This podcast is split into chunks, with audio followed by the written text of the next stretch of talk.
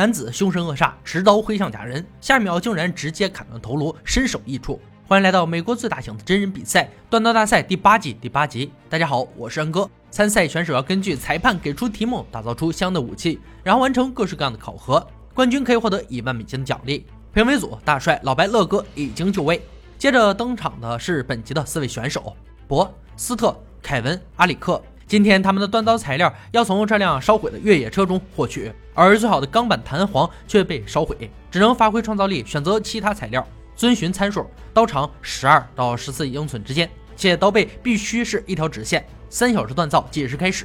博在后胎处试着寻找弹簧钢，果然让他捡到一小块，先扔进锻造炉，再寻找别的。趴在地上发现前悬挂有几块圆形棒材，真是大惊喜，果断丢掉那块弹簧钢。凯文找到了转动杆。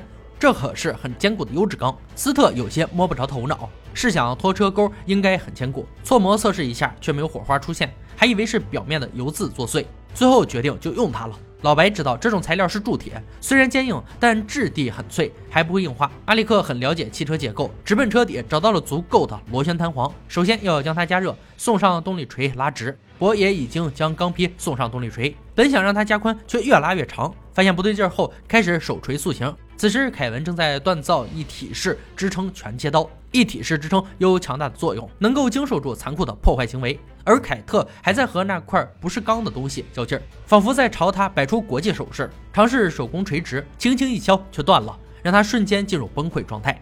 助人为乐，从古至今都是一种美德。旁边的博便把自己扔掉的弹簧钢送给了他。阿里克的钢坯也已经成型，在动力锤上均匀地敲打着。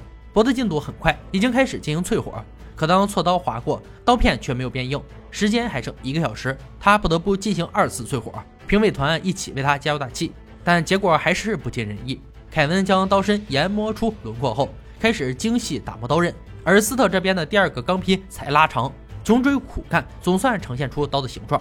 阿里克研磨出刀身后，开始淬火，汹涌的火球下出现一把坚硬的刀，但刀身却出现翘曲。博这边还在纠结要不要三次淬火。最后决定帮节目组加点细节，这一次淬火轻松划过完美的刀片。凯文淬火后，刀身出现一点翘曲，赶紧放上夹钳进行矫正。斯特最后一个完成淬火，刀身笔直坚硬，让他无比兴奋。可当他测量尺寸时，发现长度不够，无奈又去求助旁边的博，博让他加热一下再拉长。很快，裁判的倒计时响起，选手们停手等待检测。博率先呈上作品，刀身整体看起来不错，而刀背边缘就像是湖上的波浪。再汹涌一点就不符合标准了，且刀柄太长，不禁让大帅笑出了声。凯文的刀型很完美，尤其是整体支撑很到位，唯一的不足是刀柄偏向一侧。阿里克的刀很有个人特色，看起来有些骨感，而刀身翘曲的问题依旧存在。最后是历经坎坷的斯特，先不说刀身外形，尺寸就是个大问题。尽管他最后拉长刀身，却还是不达标。很遗憾，他将在第一回合被淘汰。但他不轻易放弃的劲头还是值得称赞的。恭喜剩下的三名选手晋级，他们将给刀身安装刀柄，材料却不是在现场随意挑选，而是陪越野车深陷火场快要烧焦的木头。不得不说，这种费脑的损招，只有断刀大赛能想到吧？制作时间两个小时，计时开始。博先拿起记号笔，在刀身上画出一个合适的新刀柄，然后切掉多余的部分，在木炭堆里面找出一块结实的木条做刀柄。阿里克先加热刀背，慢慢矫正，让它笔直，然后开始切割木条。凯文将木条重重砸在地上，做了敲击测试后，选出一块较好的柄材。很快，博就粘合刀柄，开始打磨刀背，使它的波浪线变得笔直。阿里克此时正在将柄材钻孔，组装时才发现孔洞有些偏离，只能回到钻床进行修正。与刀柄连接后，用夹钳固定。凯文这边将刀身包裹上湿布后，开始用喷枪加热刀根，修正斜面。湿布的作用可以避免加热时刀身回火。而薄的进度很快，已经开始给刀柄塑形。手柄的轮廓也是重要的部分，有一点闪失就变成了一把糟糕的刀。阿里克脱掉夹钳，切掉多余的插销，加以捶打固定后，开始塑形。为了让刀具呈现个人的特色，使用指甲油写出断刀大赛的字样。沁酸后便呈现出一把个性的刀身。凯文这边觉得刀柄就像游戏手柄，要把两边展开才能呈现最佳的抓握姿势。裁判倒计时很快响起，刀匠们放下工具，关掉机器，接受评委的残酷测试。首先由大帅砍击废旧车门挡板，测试强度。博的刀率先登场，他的刀经历了三次淬火，让他有些没把握。大帅却毫不犹豫，反复无情地挥砍车门。很幸运，刀具幸存了下来，只是刀刃有几个斑点处出现脱落。刀柄很牢固，但和刀根连接处有些夹手。接着轮到凯文，大帅单手持刀，接连几刀挥砍车门，能看出他有多想搞破坏。刀刃锋利，没有出现卷边，只有一点点轻微脱落。刀柄与刀根连接处造型独特，很连贯。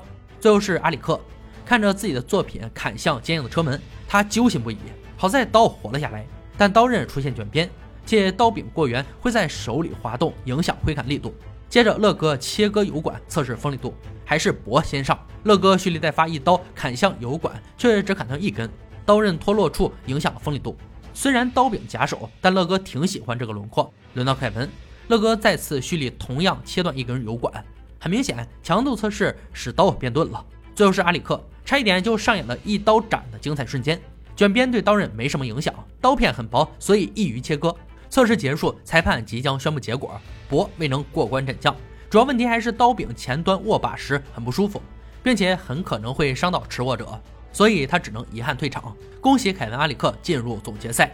裁判揭开红布，露出本集的终极武器——印度锯齿加特刀，起源于18世纪的印度。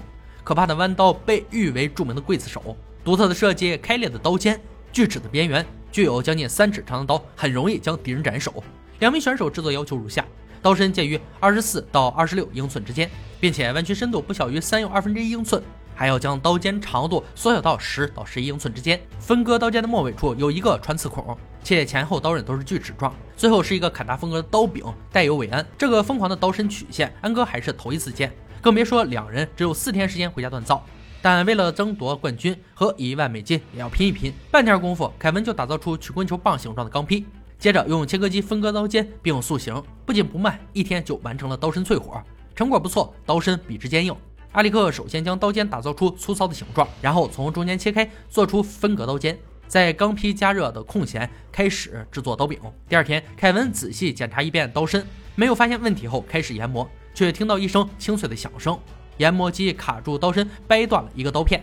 重新开始便要充分利用时间，一边加热钢坯，一边制作刀柄护手。很快，第二个刀完成热处理，护手也打好了草稿。此时，阿里克已经制作好刀柄护手组件，在天黑之前将刀身淬火，刀身完美无瑕。时间转眼来到第四天，凯文完成刀身塑形后，开始组装刀柄和护手。阿里克觉得两个锯齿刀尖的间隔有些窄，但他刀身实在太坚硬了，试着扩宽却没能成功。但愿不会不达标。组装好刀柄后，自行测试很完美。四天结束，两人带着武器回到赛场。阿里克选用五幺六零钢打造剑身，钢铁圆头和护手里面搭配了兔毛。凯文用的也是五幺六零钢，角铁制作的护手和圆头管，马上开始进行紧张的测试。可怜的弹道假人又将成为乐哥的阶下囚，凯文首当其冲，看得出他现在比弹道假人还紧张。乐哥一刀切下假人手臂，两刀开膛破肚，三刀。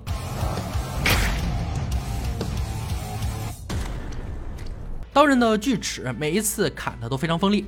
手柄构造有些宽，但抓握平滑，不影响对武器的操控，足以杀戮。轮到阿里克，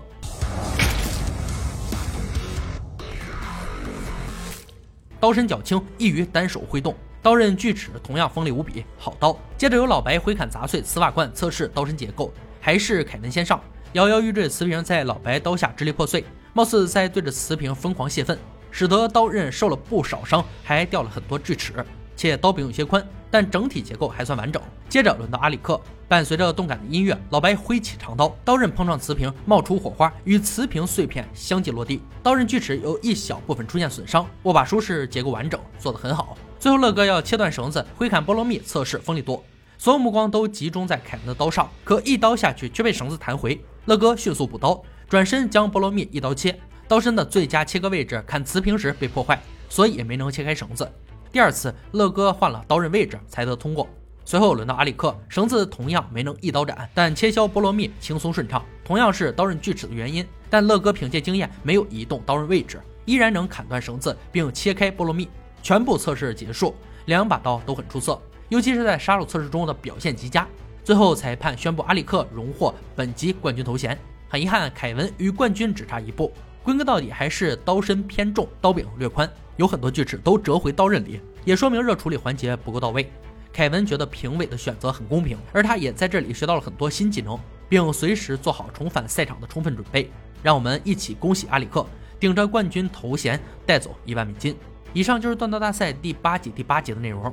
本集决赛武器：印度锯齿加特刀，两个刀尖是伊斯兰世界强有力的象征。灵感来源于传说中的佐勒菲卡刀，还被认定为是先知穆罕默德的后裔。他们非常喜欢舞刀弄枪，对锻造武器也非常痴迷。刀身上设计出很多锯齿状的小刀刃，不仅可以在实战中杀伤敌人，锯齿还可以震慑敌人的心理。被它刺中的敌人会血流不止，而被锯齿生拉硬扯后，身上的无数伤口会让人痛不欲生。好了，今天解说就到这里吧，我们下期再见。